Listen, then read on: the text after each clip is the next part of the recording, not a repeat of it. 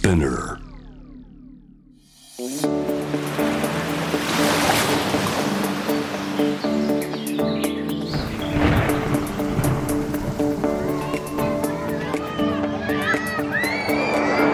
SDGs Explain for Business SDGs を仕事に生かすナビゲーターは SDGs を軸に活動するワールドロード CEO の平原伊文です国連が掲げる持続可能な開発目標 SDGs を達成するためには個人はもちろん企業政府それぞれが考えアクションを起こしていく必要があります。その中でも生活者に身近な企業が変化していくことは社会にとっても大きな大きな意義を持っていると思います。この SDGs を仕事に生かすでは試行錯誤しながら SDGs に取り組んでいる企業のアクションや抱えている悩みを共有していきます。今日のテーマは皆さんの日々のお洗濯や食器洗いで使っている洗剤なんですけども何を基準で選んでいますか？香りだったりいろんな条件があると思うんですけどもその洗剤がどんな成分で作られていてその成分が環境にどんな影響があるのか気にしたことはありますか？そこに目を向けることはもしかしたら SDGs の第一歩になるかもしれません。今回は洗剤や消毒剤などの製造販売を行うサラヤ株式会社取締役の大島博次さんにお話を伺います。ではゲストをお迎えする前にまずは SDGs 関連ニュースをお届けします。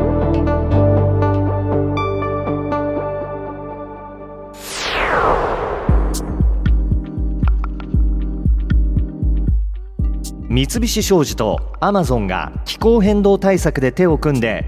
450カ所以上に太陽光発電網を構築。三菱商事とアマゾンが首都圏や東北地方で450カ所以上の太陽光発電設備網を整備することになりました。両社は電力購入契約の締結を9月8日に発表しました。三菱商事とアマゾンの電力購入契約は三菱商事子会社のオランダエネコ社を通じたオランダの洋上風力発電事業に続き2度目。大手電力を介さずに再生可能エネルギー電力を安定調達する大規模な電力購入契約は日本では珍しい事例です。大量の電力が使用されるデータセンターや物流などの電力を再生可能エネルギーで賄うことができるようになりプロジェクト全体で年間2万3000メガワット時の再生可能エネルギーが生成可能になりこれは日本の一般家庭5600世帯分以上の電力に相当します。太陽光発電設備は再エネ大手のウエストホールディングスが建設。首都圏や東北地方で有給地や休耕地を利用し2022年から2023年にかけて順次稼働する予定ということです。ヤングケアラーの家庭や児童養護施設の子どもを対象に無償で七五三の出張撮影。あらゆる環境の子どもたちに七五三の楽しい思い出作りをしてほしい。全国のヤングケアラーがいる家庭と児童養護施設の子どもを対象に無償で七五三の出張撮影をするプロジェクトへの参加希望者の募集が9月9日から始まりました。この七五三応援プロジェクトを実施するのは家族子ども向けの出張撮影サービスフォトワ。契約しているカメラマンを各家庭に派遣するサービスで2016年にスタート。利用者の3割近くが七五三の撮影で利用しているということです。運営するピクスタ株式会社の広報担当者はコロナ禍で子どもたちも外出の機会が減りがちです。七五三を機会にヤングケアラーがいるご家庭や児童養護施設の子どもに楽しい体験を増やしてもらいたいという思いから始めましたと話しています。ヤングケアラーは本来大人が担うと想定されている家事や家族の世話などを日常的に行っている子どもとされています。友人関係が希薄になりがちで孤立してしまう。あるいは進学や就職を断念せざるを得なくなってしまう。といったケースが頻発していると言われていて社会問題となっています。以上 SDGs ニュースでした。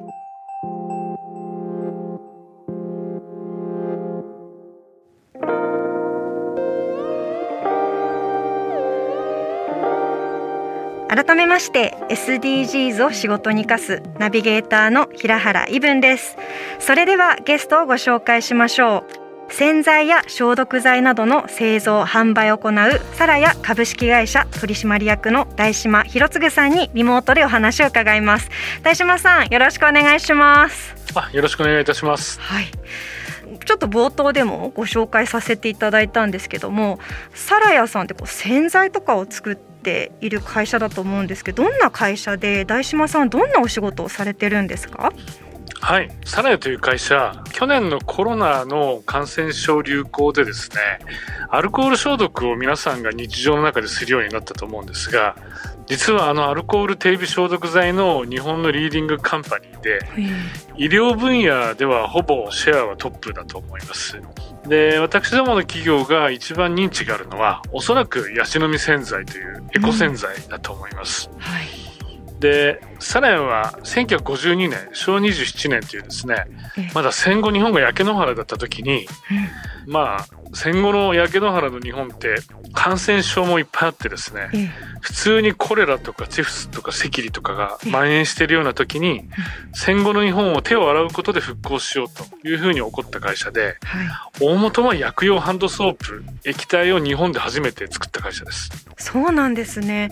そんな、まあ、戦後からある会社っていうところがまずは驚きなんですけどもサラヤさんが、まあ、そもそもこうエコだったり SDGs に取り組み始めたきっかけって何でしょう？まあ、20世紀に誕生したエコ洗剤、ヤシの実洗剤が21世紀に生き残るためにですね、直面した課題がありました。2004年に何が起きたんですか？まあ、ヤシの実洗剤って1971年に誕生して、実は今年が誕生50年という、まあ、とんでもなくコンシューマーの世界では息の長いロングセラー商品です。まあ、1971年に誕生した時は日本の川が泡だらけだったんですよ。平原さんの世代は全然わからないと思うんですけど、はい、東京の南に多摩川って川流れられてますが、はい、あの丸子橋あたりなんて泡がもりもりで風が吹くと洗剤の泡が飛び立つみたいな状況だったんですね。はい、でそんな時期にその川の汚染を考えて当時は石油からできた洗剤っていうのがですね一番主流だった。はいで、とても成分解が悪くて、微生物が分解してくれないので、川に流れた後、ずっと泡が立ってるんですよね。その時に、サラヤって実は人の名前で、三重県出身のサラヤさんというファミリーネームなんですね。あ、そうなんですね。はい。サラシナ日記のさらに、ハウスの家を書いて、はい、サラヤさんっていう家があるんです。へそのサラヤさんって三重県の熊野川の流域の家系なのでずっと林業を営んでいて川に対する愛着というか川を汚したくないという気持ちがものすごいすごい創業者で、はい、それで、まあ、値段は高かったんですがヤシから誘導した植物性洗浄成分でできているヤシの洗剤を作ったんですよ。はい、そのヤシっていうのは皆さんあのナタデココにもなるココナッツのヤシの実って真ん中にストローさしてジュース飲んだりとかするじゃないですか。しますね。はい。あのヤシからできてたんです。で主な原料産地は今でもフィリピンとかスリランカとかですね、はい、タイとかなんですがあのヤシからできてたんですけどあのヤシって今台風のシーズンですけど、はい、台風が来るとね倒れちゃったりして相場が乱れる、まあ、値上がりするってことですね。はい、でそんな時に私たちサラヤという企業が気づけないうちにヤシはヤシでも油ヤシというですね西アフリカ原産のアジアにとっては外来種の全く新しいあの植物から取れる油に変わっていてですね、ココヤシから取れる油でも油ヤシの種から取れる油でも私たちが欲しいラウリン酸という原料になってしまえば一緒なんですね。はい、だからサラヤはラウリン酸から誘導される海面活性剤が欲しかったので、20世紀の終わりぐらいにですね油ヤシが東南アジアの一大産業になっていて、はい、私たちのところのヤシの実洗剤はココヤシからできるヤシの実洗剤から油ヤシのからできるヤシの実洗剤に変わっていたことに気づけなかったんですね。なるほど。はいで気づけなかったことを気づかせてくれたのは2004年にある環境テレビ番組からですね、ええ、環境に地球に優しいって歌ってるヤシの実洗剤は実はボルネオ島という熱帯島の熱帯雨林を破壊してそこに住んでいるオラウータンやボルネオゾの住処を奪っている悪者なんじゃないですかっていう、まあ、事実なんですがこれを突きつけられまして、この番組に出演することからですね現在の道が続いておりまして、で私は当時まあただの広告宣伝部長でして広告の立場から創業者が作ったこのエコ洗剤としてやっと代名詞化してきたヤシの実洗剤が不買運動にあってですね、ええ、環境破壊の犯人として消えていくのはとても忍びないと思いました。で私たちも事実を知らなかっただけでやっぱり環境にいいものを作ってる自負はあったので、ええ、事実を調べるためにですね日本に油ヤシ産業のことを知ってる方がほとんどいなくてですね、え、油ヤシから取れるパーム油、はい、パームオイルの持続可能性を探っていく国際会議があってですね、はい、まあ、RSPO っていうんですがこれに2005年から日本企業として初めて参加して、ずっと参加してます。そうなんですね。例えばどんなものに使われてるんですか？パームオイルは。例えばですね見えない油とも呼ばれていて皆さんが今日食べている食品の原料の表示に植物油脂と書いてあったり、はい、植物油と書いてあって原料名が伏せられてるんですね、うん、まあ、伏せられているこれはですね加工油脂になってしまった時に書かなくていいっていうルールなので、はい、大豆だったら大豆油とかねコーン油とか書いてあるんだけれどもこの油脂から加工されてオレイン酸とかステアリン酸とか加工油脂になった時にはですね漢字になっちゃうんですよ、はい、植物油脂とか植物油。だから気づかないうちに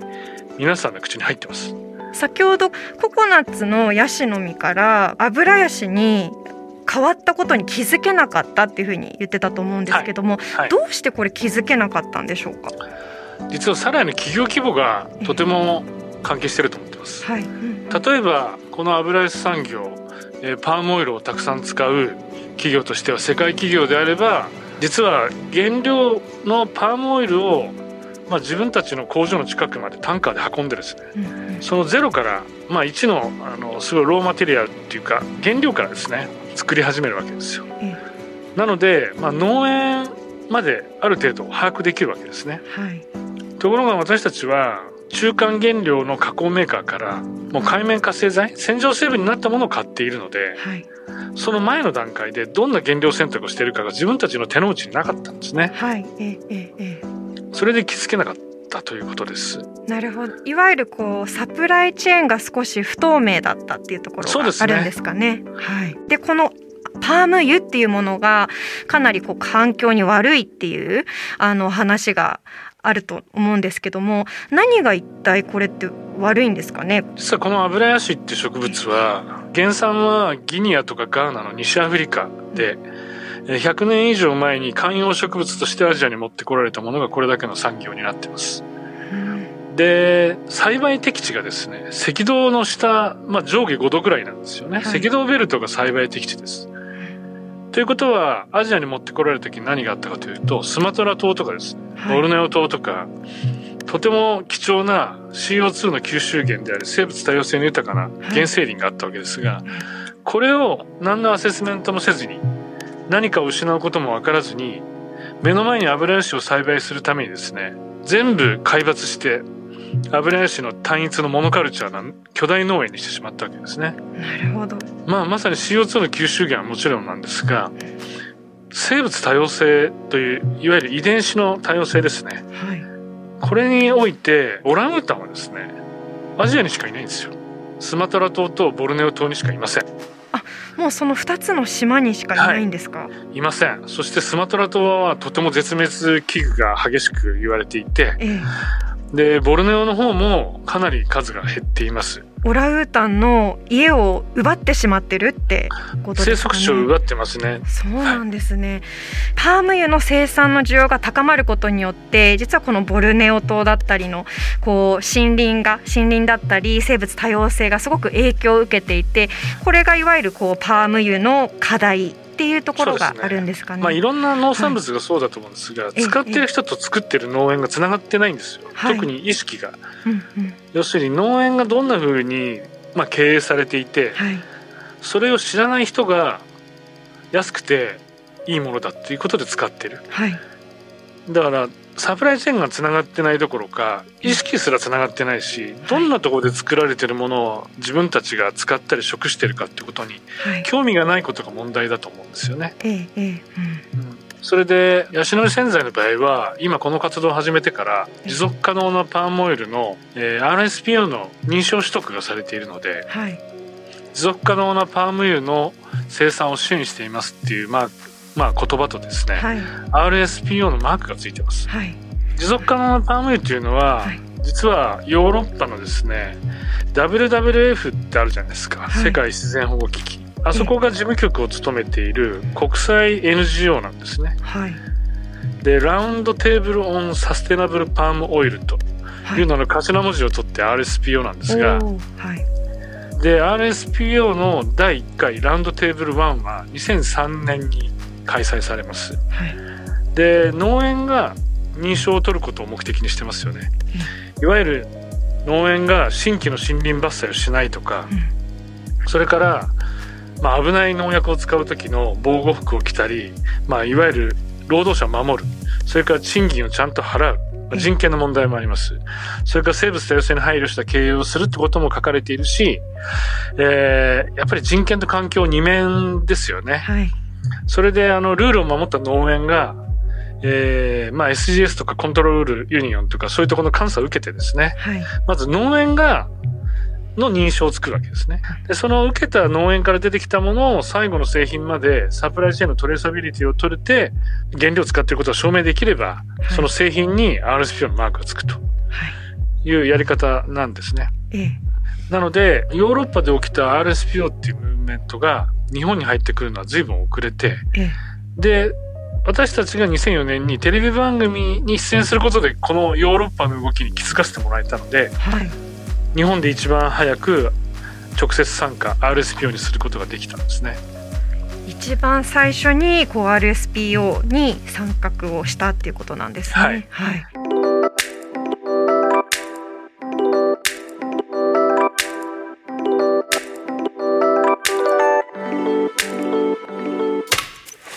大島さんあのいろんなこう SDGs だったりサステナビリティの活動を経営として推進されてるかなと思うんですけども一方でやはりそれってあの経営だけではなくって社内全体に浸透させることも大事かなと思います。それに対して何かインターナルコミュニケーションのあの面で取り組んでることってございますか？そうですね。私たちは外部の情報発信をとても強くしているんですけれどもその中で2005年から活動を始めた頃ですね世の中はその後 CSR って言葉ができた時に CSR のアワードって結構できたんですよね、はい、社外このアワードって多選じゃなくて結構次戦なんですよ、うん、こういうものに積極的に応募してですねアワードは出して取ろうとい。う動きをしました、はい、で実は社員の皆さんって社内で社内部署が俺たちはすごいぞって自分の会社はすごいんだよいいんだよって言ってもあんまりこうピンと響かないですよね。うん、ところが社外から評価されてるというのをが伝わるとその従業員の方とその家族も社外から見た自分の会社の景色が見えますので、はい、それによってですねあうちの会社なかなかいい会社なんだなってやっぱり第三者から褒められることによって結構認識したりするんですよね。はいそういうことが社員の中ではやっぱりうちの会社が外から見られてるっていうそういう評価を受け止めた時にですね自分の会社の価値が分かるというところがありますね。それからさらにうちはオーナーシップがとても強いのでやっぱりオーナーのコミットメントってとても重要で、まあ、企業トップのコミットメントですね。オーナーに限らず。経営者トップのコミットメントがしっかりと従業員に伝わるように経営者のコミットメントを出す。もしくはうちの中では社長メッセージと言われてますが全社員が朝最初に開けるポータルのサイトにですね社長メッセージがほぼ毎週出てます。でここにかなりこのサステナビリティについてのコメントはほぼ入ってます。でまあこういうことの積み重ねで会社の中で見え方が変わってくるしまたサラヤの事業ドメインっていうのが私がこの会社に入る前から衛生環境健康この事業領域でビジネスを展開するっていう会社だったのでまさに SDGs なんですよね。衛生と環境と健康ですか。確かに。この衛生環境健康という軸から出ないことによって我々はまあ社員全員がこれを唱えてますから社員の意識は自然に社税考慮信条じゃないけれどもそんな中で衛生環境健康って言えない社員多分うちの社員って誰もいないと思います自分の企業3つの領域答えなさいって、はい、それが浸透してるのかなと思いますね。はい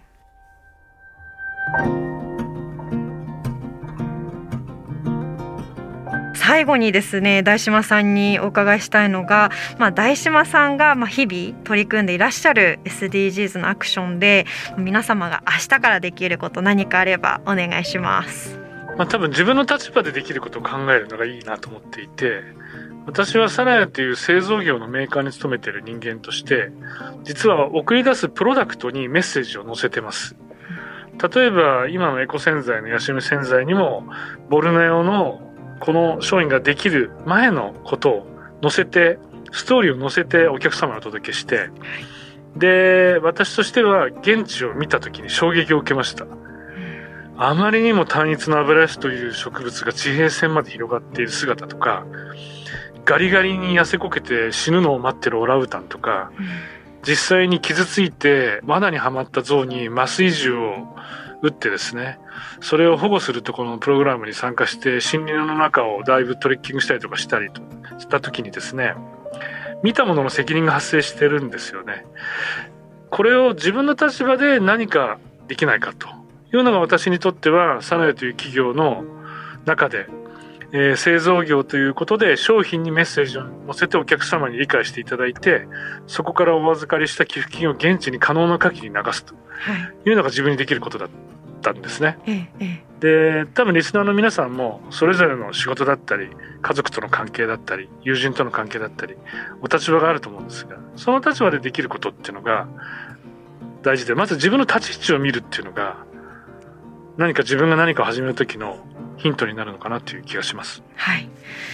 大島さんが言ったようにこう無理にこう遠いことを想像せずにまずはご自身の立ち位置で見た時に残したくないなって思う景色をそれをしっかりと伝え、はい、それをその景色を変えていくための活動を行動するかっていうのがすごく大事なんじゃないかなと思いました。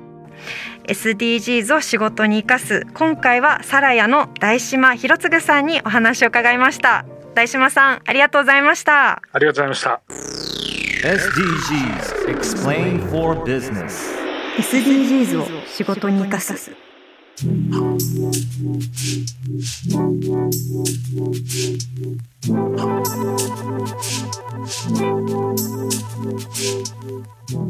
ここからは仕事で使える SDGs の数字に関するトピックをご紹介します。今日の数字は7283万トンです。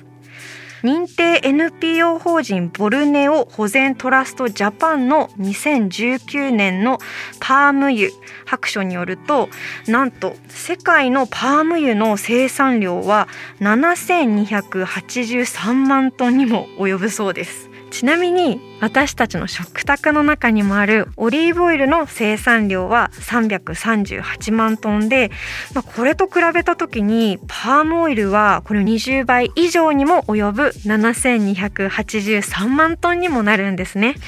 この内訳を見てった際に生産国のインドネシアはですね4150万トン。でインドネシアの生産量が全体の57%を占めてるんですけれども第2位はマレーシアですね。そこと合わせると85%もの割合を占めています。その中でじゃあ日本はどのくらいこのパーム油を輸入しているのかと言いますと75.4万トンになります。農林水産省のデータによりますと加工食品が31.9%占めておりましてあと油ですね日常ので使う油12.3%あとマーガリンだったらショートニングに34.4%で最後にこう洗剤とか食べ物じゃない生活用品ですね。21.4%もの割合で構成されております。こんな感じで実はパーム油今日結構私もあこんなに日常に満ち溢れてたんだっていうの驚きだったんですけども本当にこう毎日自分が食べるものとかあの使う生活用品の裏側を見てパーマ油とは書かれておらずに、まあ、植物由来って書かれてるものは実はパーム油から来ていてこれ使うことにはあのどうしてもあの派生してしまうんですけどもしっかりとこれ使うことによってどのような影響が森林にあるのかこれを認識してしっかりとこれを守ってるメーカーさんの商品を使う必要があるなと改めて思いました。今日ご紹介した数字は世界のパーム油の生産量7283万トンでした。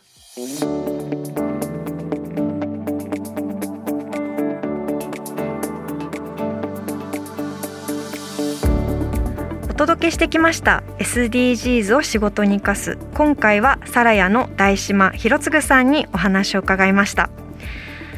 いやーなんかこうビジネスとサステナビリティの両輪って実際に企業さんどういうふうに実現してるんだろうなって私もずっとずっと考えてたんですけども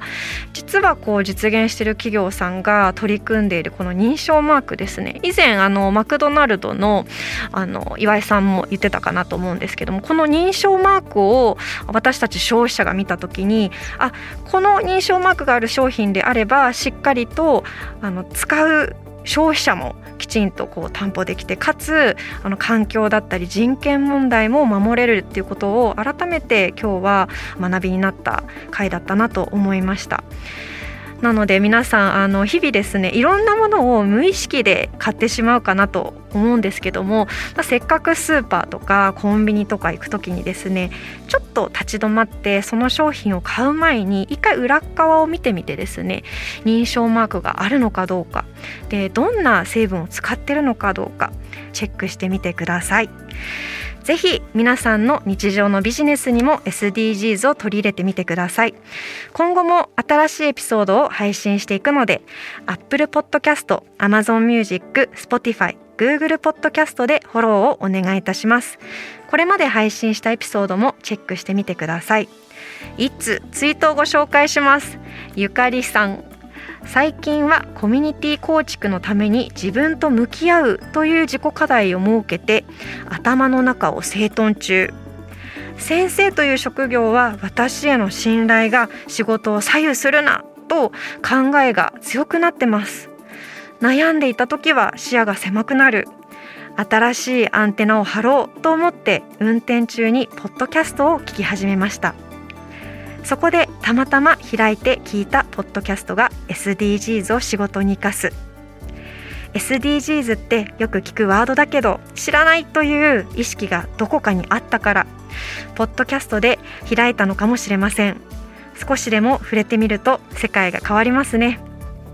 ゆかりさんツイートありがとうございます。本当に日々専門的なねこう仕事をしているとその世界のことで毎日誰もがやっぱ一生懸命になってしまって世界が狭くなってるのかなって悩んでしまう時期って誰しもが通る道だと思うんですね。そんな時にまずアンテナを張ろう。でポッドキャストを聞こうって思ったゆかりさんのその行動力にまず私はすごい尊敬です。ゆかりさんがああもっと世界広がったなって思えるようなコンテンツをこれからも配信していこうってツイートを読んでいて思ったのでぜひぜひこんな世界知りたいとかあったらまたツイートお願いします。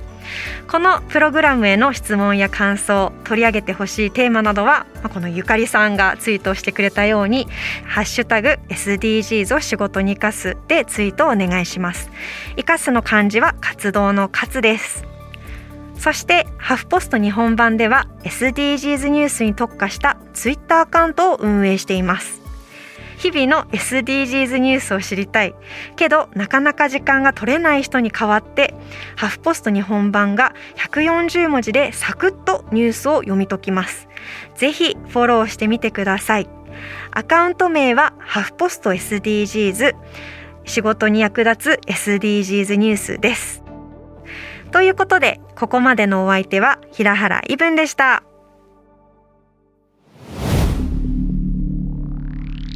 Spinner